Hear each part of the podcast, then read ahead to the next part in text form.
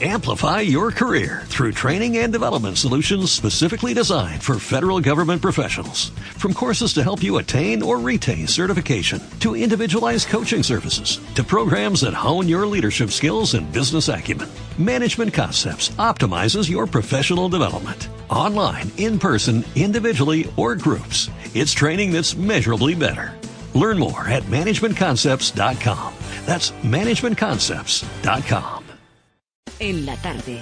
Cada semana la actualidad de un colegio oficial, su trabajo, retos, todas las cuestiones que interesan a los profesionales y a la sociedad en Colegiados. Cope Comunidad Valenciana. Estar informado.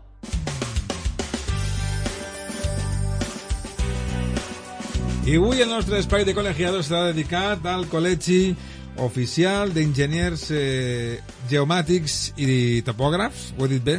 Molt bé. És que, és que no, és, no és fàcil, eh? no és fàcil. Cada, cada, cada col·legi té un nom prou complicat i ja, me, ja m'embolique. Però com són tan, eh, tan sabuts, doncs m'ajuden molt. Com sempre saludem al seu gerent territorial, Juan Pablo Navarro, què tal, com estàs? Buenas tardes, Carles. Buenas ¿qué tal? tardes. Que avui vens acompanyat per Álvaro Enguix Alfaro, que és enginyer eh, tècnic en topografia, eh, director general de l'associació GVSIC, de la qual el col·legi és eh, membre d'honor i que en la que col·laboreu des de fa uns anys, que té una àmplia experiència en tecnologies d'informació geogràfiques i concretament en els sistemes d'informació geogràfics lliures, com el GVSIC, que ara me teniu que explicar això què és, perquè jo no m'ho sé, encara. Eh? Álvaro, ¿qué tal? Benvingut. Buenas tardes. Buenas tardes, muchas gracias y encantado de estar aquí. ¿Te parece que empecemos por ahí? ¿Nos explicas qué es esto del eh, GVSIG, por favor? Sí, a ver, GVSIC es el acrónimo de Generalitat Valenciana Sistema de Información Geográfica, porque fue la institución donde nació. Y esto de los sistemas de información geográfica o geomática, como se le llama también, no es más que la tecnología o el software aplicado a la gestión del territorio, a la información espacial, a esto que ahora salen los anuncios del geoposicionamiento. Ah, es verdad. Bueno, aquí estamos descubriendo la gente. Yo he de reconocer cuando me explicaron el colegio de topógrafos. Y pero esto, esto de la topografía, esto es muy raro. Poco a poco hemos descubierto que la topografía y la geomática están muy presentes en nuestro día a día. Así es. Últimamente cada vez más, gracias a ciertas aplicaciones, en fin, los propios GPS que cada día tocamos y que usamos eh, para, para desplazarnos. Y bueno, la gente que hace que es runner también la utiliza, en fin, que tiene unas aplicaciones eh, muy diversas y que son de- del día a día. Afortunadamente, pues es más fácil de lo es más eh, más al, más al día de lo que nos podemos imaginar, ¿verdad? Bueno, entre otras cosas, hoy vamos a hablar de, de una cuestión que nos interesa a nosotros y también a vuestro colegio, como por ejemplo que el colegio de geomática y topografía hace una semana ha sido eh, galardonado con unos premios muy importantes. Contándonos un poco al respecto, explicarnos de qué, de qué va este premio que os habéis llevado tan importante. Una pequeña corrección, Carles. Sí. Eh, es la asociación GVSIC la que ha Ah, muy los bien, muy bien, muy bien. Pero- Vale, perfecto. Pues eh, hace justo dos días, el lunes, nos comunicaron que habíamos sido galardonados con dos de los seis premios que, que se otorgan a los mejores proyectos de software libre anualmente. Uno es a GVSIT Desktop, que es nuestra aplicación para gestión de información geográfica, digamos, más avanzada. Y por otro lado, a una herramienta que es GVSIT Mobile, eh, que está orientada al trabajo de campo. Es una app sobre Android y está orientada a llevarte mapas a campo para poder hacer pues tareas de revisión forestal o de cualquier otro tipo. Y también este año, hace unos meses, también recibimos dos premios de la NASA, que esto queda, queda muy bien. El llamado Europa Challenge, que hemos sido además la única institución que lo ha recibido durante dos años seguidos a nivel internacional. Muy bien, ¿no? Sí, sí, desde luego. Desde luego. Estamos, estamos muy, estamos muy sí, contentos. lo de la NASA suena ya a cosa muy, muy gorda. ¿no? Muy espacial, muy espacial. Bueno, comentándonos un poco también, ¿qué es esto de las dos eh, decimosegundas jornadas internacionales de GVSIC? Entendemos que dado que ya van por la edición número 12, deben tener un tremendo éxito a nivel nacional e internacional. Sí, son, como comentas, son las duodécimas jornadas. Eh, este año, además, estamos muy contentos porque se van a celebrar en, en la Universidad Politécnica, en la Escuela de Topografía, donde hemos estudiado tanto Juan como yo. Son jornadas, probablemente las jornadas más importantes a nivel hispanoamericano de, de geomática. Solemos reunir pues más de 350 personas de todo de un montón de países. Este año, por ejemplo, hay inscritos de más de 15 países, de Latinoamérica, Europa sobre todo. Y bueno, el programa es muy variado, hay 45 ponencias, son muchísimas, durante dos días y medio, 12 talleres, que de hecho había menos, pero se están llenando y algunos de ellos los hemos tenido que repetir otro día ante, ante la demanda porque tenían aforo completo. Entonces, pues aprovecho también para animar a todo el que esté interesado a que se inscriba y no lo deje para el último momento, sobre todo si quiere asistir a, a los talleres, que es una manera también de aprender de manera gratuita, porque todas las jornadas son gratuitas, a manejar este tipo de tecnologías. ¿Son para profesionales o también para estudiantes? No, incluso para, para, para los oyentes, a, los oyentes que ah, puedan, interesar, interesarle el tema de, de, la geomática y los sistemas de información geográfica, pues puede ser una, una forma interesante ¿no? de acercarle un poco a este mundo. ¿no? Y, y, al, haber una tanta amplia eh, cartel de, de, tanto ponencias como talleres, seguro que, seguro que cualquiera de los temas que, que están a disposición pueden resultarle de especial interés. Exacto, sobre todo las ponencias sí que son recomendables para todo tipo de público. Son muy variadas, hay desde charlas de arqueología, charlas de estadística, de protección civil. Bueno, te puedo leer alguno, algunos de los ponentes. Va a hablar, por ejemplo, de búsqueda de personas desaparecidas utilizando esta tecnología. Eh, las conclusiones del Atlas de expansión urbana que, que se presentó en Habitat 3, un congreso que se hace cada 20 años sobre urbanismo. Van a ser presentadas las conclusiones aquí. Eh, sobre drones, que también es algo que está muy de moda, que supongo que habréis hablado en alguno de los programas. Así es. Temas de desastres naturales. Hay incluso una ponencia que es muy curiosa, yo tengo ganas de verla, que es sobre la relación de, de los problemas de salud mental cuando hay un desastre natural con las condiciones del territorio. Ah, sí. O sea, que tenemos un poquito de bueno, todo. ¿no? Tenemos un poquito de todo. Bueno, como afecta, que eh, no es tan raro, ¿no? Que afecte eh, psicológicamente a la gente que sufre un una catástrofe natural, ¿no? Claro, lógicamente. Claro, pero yo ahí lo que quiero ver es cómo se relaciona con, con dónde vives, con dónde estás posicionado. Y bueno, tenemos un poco de todo, algunos temas muy internacionales y algunos más de la tierra, como una ponencia que es sobre el catálogo de patrimonio rural de la huerta, o otra sobre la defensa de la ciudad de Valencia durante la guerra civil. Ah, qué chulo, muy bien. la verdad que es, realmente variado. Eh, ¿Habéis notado últimamente que con esto de la evolución de la tecnología y el acceso a herramientas que nos acercan a la topografía y a la geomática, eh, ¿se ha avanzado mucho en su, en su estudio y también en el interés que despierta? Avanzarse se ha avanzado mucho porque en estos últimos 10, no, 5 años la tecnología ha cambiado de una manera increíble en, todo. y en, y en, el tema de, de la geomática también. Yo hace una semana estuve en el World Congress de Smart Cities, de ciudades inteligentes, en Barcelona, que era un congreso internacional donde había stands de todos los países y de todos los continentes sobre tecnologías para mejorar y modernizar la gestión urbana. Pues en casi todo, en casi todos los stands, en casi todas las aplicaciones había un mapa detrás, había cartografía. Lo que tú comentabas antes, ¿cuántas aplicaciones utilizamos en el móvil que tienen un mapa. Muchísimas, muchísimas. Hasta, Todas las redes... hasta el Pokémon ese, ¿no? Claro, hasta Pokémon. Todas las redes sociales al final utilizan el geoposicionamiento para eh, darte a ti información que está más cercana a, donde tú estás ubicado.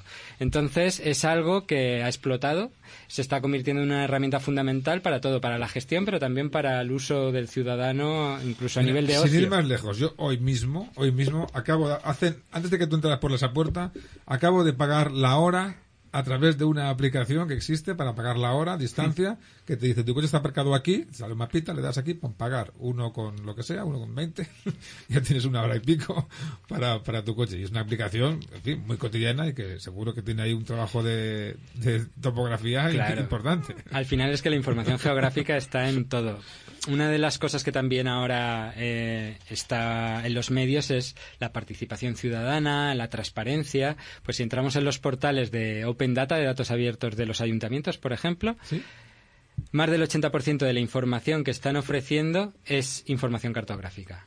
Porque al final, pues todo, las infraestructuras, las parcelas, el mobiliario urbano, todo tiene su posición en el territorio. Para que te hagas una idea, Carles, es, es, de vital importancia eh, la parte geo, la parte cartográfica dentro de la información que, que hay en un ayuntamiento a la hora de la gestión. Si, si vamos eh, a datos a nivel internacional, eh, el caso de las ciudades ocupan el 2% de la superficie terrestre, pero consumen el 75% de la energía y generan el 80% de los recursos. En estas, actualmente vive el 50% de la población, pero eh, se espera que en 2050 el 70% de la población resida en ciudades. Pues bueno, si juntamos todos estos datos, un alto consumo energético a nivel mundial, el 80% de los residuos a nivel mundial eh, depositados solo en ciudades, esto hay que gestionarlo de alguna forma. Y los eh, smart cities y la parte eh, geoespacial de los sistemas de información geográfica o sistemas de información territorial es vital. Efectivamente, somos mucha gente. El terreno es el que es y hay que aprender a gestionar cómo lo ocupamos, ¿no? Y cómo lo aprovechamos, ¿no? Para, bueno, pues para tener una vida cómoda, ¿no? Y que esto no se nos coma, ¿no?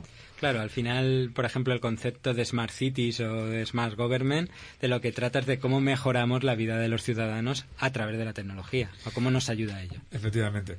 Bueno, seguimos hablando de otras cuestiones. Además de esas jornadas internacionales que nos comentabas, ¿también desarrolláis algún tipo de evento a lo largo del año, que sea a nivel eh, nacional o internacional? Desarrollamos, nosotros más que desarrollarlo, lo que lo desarrollan son comunidades organizadas que utilizan nuestra tecnología. Es una tecnología libre muy expandida. De hecho, la última versión de uno de nuestros productos que sacamos, que es GBSIC Desktop, se descargó en más de 160 países, con lo cual, pues bueno, es creo algo que nos tiene que llenar de orgullo también a los, a los valencianos, que tecnología valenciana se esté utilizando en más de 160 países. ¿Estamos bien situados? Eh? Somos un referente, somos un referente. Lo bueno es que la marca Comunidad Valenciana está explotándose ¿no? en todo el mundo. Claro, efectivamente. Y esta, esto hace que mucha gente lo utilice y que monten jornadas. Pues, por ejemplo, este año ha habido eventos científico-técnicos en Brasil, Uruguay, Argentina, México, Perú, por hablarte de, de una de las áreas donde más extendidos estamos, que es Latinoamérica. Sí, por eh, incidir un poco en el tema, eh, porque nosotros personalmente, tanto Álvaro como yo, lo damos por supuesto, pero igual los, los, los oyentes no, no, conocen lo que es un sistema de información geográfica, que al final es lo que es GeoBasic, ¿no? lo que se va a desarrollar en las jornadas. Pues bueno, al final es una herramienta informática, ¿vale? Que lo que permite es eh, fusionar, por un lado, bases de datos, o sea, datos con información geoespacial, ¿no? Para poder hacer análisis, ¿no? Y, y, y nos permitiría, pues, por ejemplo, eh, realizar preguntas, consultas sobre esa información para, eh, desde, por ejemplo, la localización, pues saber qué ocurre en qué sitio, eh, la extensión, qué, parte del territorio, por ejemplo, qué parte del territorio está afectada, por ejemplo, por un incendio, a posteriori, la causalidad, por qué se ha originado un, un fenómeno, la condición, dónde se produce esa circunstancia, la temporalidad, pues cada cuánto tiempo. Entonces, se nos permite realizar múltiples análisis sobre la información, ¿vale? De cara eh, para poder evaluar y, tomar decisiones. Esto es vital, ¿no? Luego, aparte, también nos permite añadir múltiples fuentes, ¿no? Múltiples fuentes de información. Y ahora mismo, cada vez más, los datos son abiertos. Lo que ha comentado muy bien antes Álvaro, que nos permiten eh, tener acceso, por ejemplo, a los datos catastrales o datos, por ejemplo, de información ciudadana y, a partir de eso hacer múltiples análisis. ese detalle, eh, la, apertura de, la información, de los datos, supongo que ha hecho también dispararse ¿no? en, la, capacidad de, estudio y de desarrollo.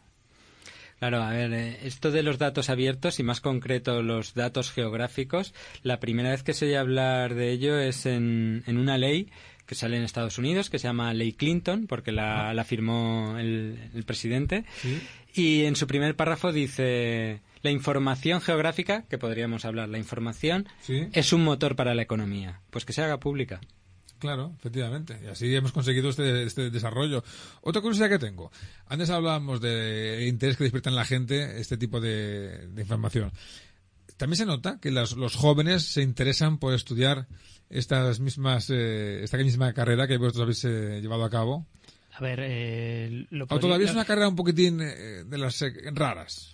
A ver, es un poco cada vez cada vez más conocida. De hecho, nosotros sí que siempre intentamos hacer una labor de divulgación, ¿no? Para que sea conocida, pero pero personalmente nos sorprende porque cada vez más hay mayor demanda en la universidad. Eh, por ejemplo, este año se han cubierto las plazas sobradamente y, al estar ligada eh, mucho al tema tecnológico, pues es algo que, llama mucho la atención. Bueno, se dice que nuestros eh, pequeños no eh, van a trabajar en, trabajos futuros que hoy en día ni existen no esto es un poco el caso de antiguamente no sí aparte los, los nativos digitales están mucho más eh, habituados a utilizar tanto el internet como tecnologías que a, los que no estamos tan habituados pues nos cuesta más adaptarnos. Bueno ese no, es vuestro caso ¿eh? que trabajáis día a día con, aparatos de lo más complejo y gracias a ese trabajo que hacéis eh, nos llegan aplicaciones como esta que antes comentábamos y otras tantas, ¿no? Bueno, hablemos más de, estas jornadas eh, que aparece una cantidad de, ponencias, eh, de talleres. Contándonos un poquito las temáticas que se van a tratar, la, gente tan importante que va, que va a hablar ahí. Bueno, temática es muy variada, como te comentaba. Hay desde ponencias orientadas a hidrología, protección civil, arqueología, historia, un poco de todo. Ponencias más generales en las cuales se ven las mejoras que ha habido tecnológicas en las distintas aplicaciones. También hay una sesión muy interesante sobre infraestructura de datos espaciales, que es un concepto muy relacionado con la administración pública, porque hay ahora mismo legislación europea y española que obliga volviendo a lo del Open Data, a que las administraciones públicas que generan información digital geográfica la tengan que publicar. Entonces ahí se presenta, por ejemplo, proyectos como ha hecho el Instituto del Patrimonio Cultural de España para tener esa información pública o la Unión Internacional de Conservación de la Naturaleza y muchos otros. Es, muy variado el, el, programa. Y en cuanto a ponentes, pues tenemos ponentes de todo el mundo. Incluso es un lujo contar con algunos como como la gente que ha desarrollado Geopaparazzi, que es una aplicación móvil muy interesante y que, que, son, que son italianos. Suena raro pues esto. Es una aplicación sobre Android que te permite utilizar cartografía pues para hacer rutas, por ejemplo, eh, una ruta corriendo, como Juan es, atleta, tomar fotografías, etcétera, y luego todo eso tenerlo georreferenciado. Ah, o sea, el paparazzi simplemente porque hace fotografías. toma, de datos, ¿no? En terreno. Fotografías georreferenciadas. Entonces vamos a tener gente de muy alto nivel en nuestras jornadas y en Valencia, con lo cual yo creo que es algo que, que es importante y que hay que aprovechar y difundir. Bueno, entre la asociación de GVSIC y también el colegio hay una relación también ahí estrecha, ¿no? Sí, bueno, llevamos colaborando activamente desde hace años, somos eh, miembros de honor, eh, creo que hace tres o cuatro años, y, nos gusta participar eh, y colaborar en, en, estas jornadas año a año. Concretamente este año, pues bueno, somos patrocinadores bronce de las jornadas, vamos a, por ejemplo, realizar también una ponencia que nuestro compañero Antonio García eh, desarrollará, que se llama Usos Prácticos de GVSIP para los ingenieros en geomática y topografía. También hemos participado en el comité técnico, revisando algunas de las ponencias que se van a presentar. Incluso también moderaremos eh, una de las mesas, ¿no? de, una de las sesiones ¿no? de, las ponencias. Y, es al final de unas, jornadas que a nosotros consideramos que son de, mucho interés ¿no? y, por eso nos gusta colaborar eh, año a año con este proyecto. También porque comulgamos ¿no? con, con, la, con, con las ideas del proyecto GeoBasing ¿no? y promover el, software libre. Para la gente que no somos eh, somos profanos en la materia y no entendemos mucho de estas cosas, salvo cuando ya tenemos el acceso a según qué, aplicaciones, eh, ¿por qué consideráis ambos que estos sistemas de información geográfica son tan importantes? Bueno, como hemos comentado, se aplican a prácticamente a todo y es la forma más eficiente de gestionar la información que tiene un posicionamiento en el territorio, que está geoposicionada o georreferenciada, con lo cual tiene usos de todo tipo desde la gestión del saneamiento y abastecimiento de agua, gestión de infraestructuras, tema de protección civil, como comentábamos, emergencias. Entonces son muy importantes para la gestión del día a día de muchas de nuestras administraciones. estoy ahora acordando, estoy pensando, por ejemplo, en aquellas pulseras que te localizan a las señoras, personas mayores que tienen dificultades, que pulsan un botón. Eh, eso es un sistema de información geográfica. O las que hay también en temas de violencia de género para saber la distancia del maltratador. Claro, estamos más, cerca ¿no? de todas estas cosas de lo que nos podemos imaginar. Sí, ¿eh? al final hay muchas aplicaciones, hasta el punto de vista catastro, planificación urbana, eh, para temas de cartografía, rutas El, propio Google Maps no es más que un, que un gestor de sistema de información geográfica, en este caso es propietario. Pero bueno, eh, para temas de impacto ambiental. La maratón, ¿no? Exacto. Hemos estado dos días hablando de la maratón, ha sido todo un éxito la maratón, la gente corriendo como tú, ¿no? Sí, al final, al final por ejemplo, la, la propia app que se utilizó para el Maratón de Valencia, pues permitía visualizar, visualizar sobre la cartografía pues la evolución de, de los corredores, ¿no? Se me ocurre también para, para ver el recorrido óptimo, también se usan este tipo de, de aplicaciones. De, de hecho, son unos de los algoritmos de cálculo de rutas más utilizados en, en sistemas de información geográfica para ciertos. Cualquier empresa de logística o de transportes pues utiliza sistemas de información geográfica pues para, para enrutar, para, para decidir los, el transporte por donde debe ir. Ah, claro, claro, claro, las rutas más cortas, ¿no? Hay que ahorrar tiempos y, dinero, ¿no? Incluso para la entrega de pedidos. por ejemplo. ¿Cómo? En geomarketing, por ejemplo, también se utilizan los cálculos de rutas para saber cuánta población potencial está a menos de X minutos de, de tu punto de venta.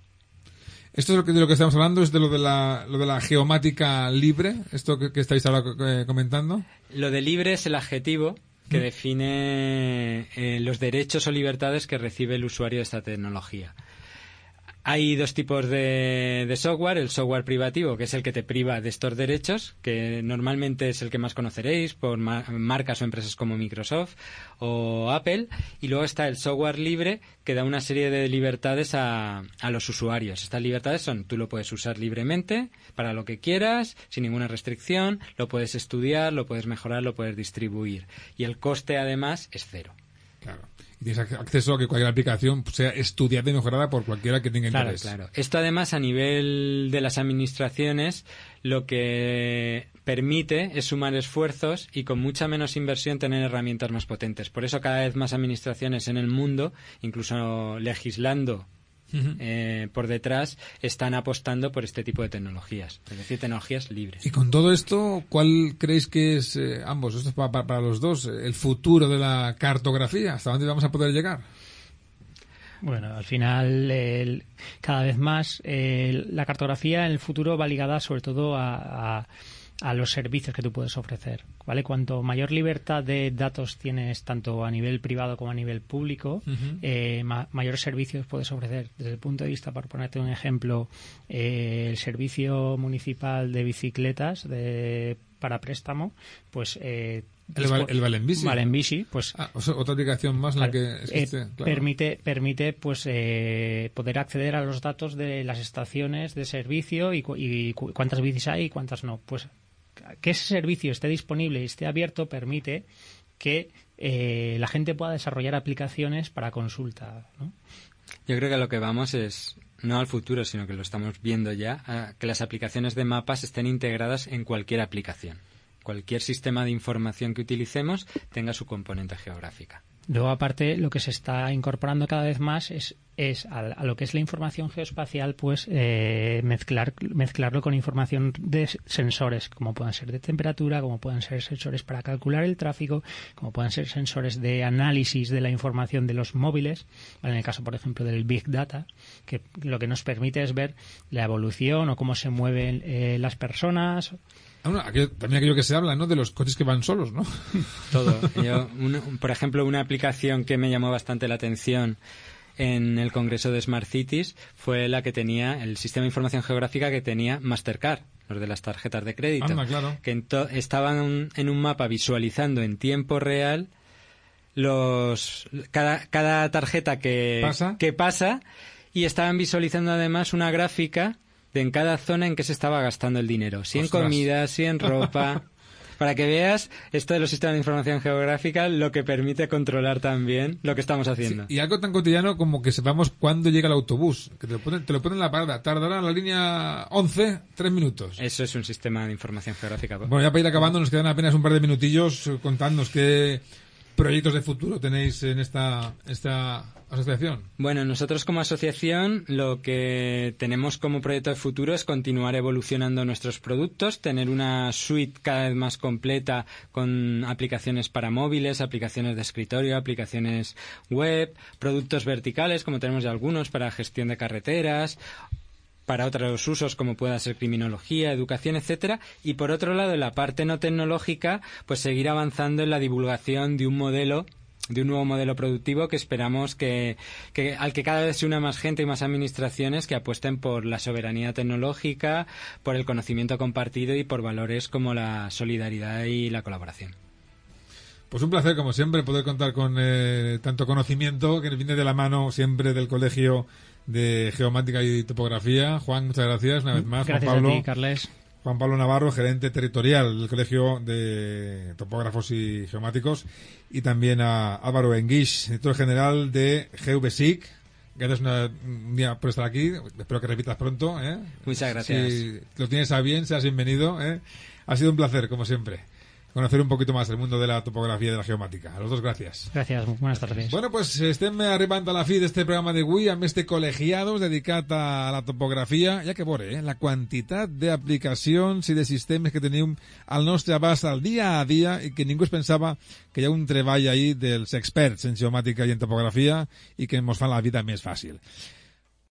Amplify your career through training and development solutions specifically designed for federal government professionals. From courses to help you attain or retain certification, to individualized coaching services, to programs that hone your leadership skills and business acumen, Management Concepts optimizes your professional development. Online, in person, individually, or groups, it's training that's measurably better. Learn more at managementconcepts.com. That's managementconcepts.com.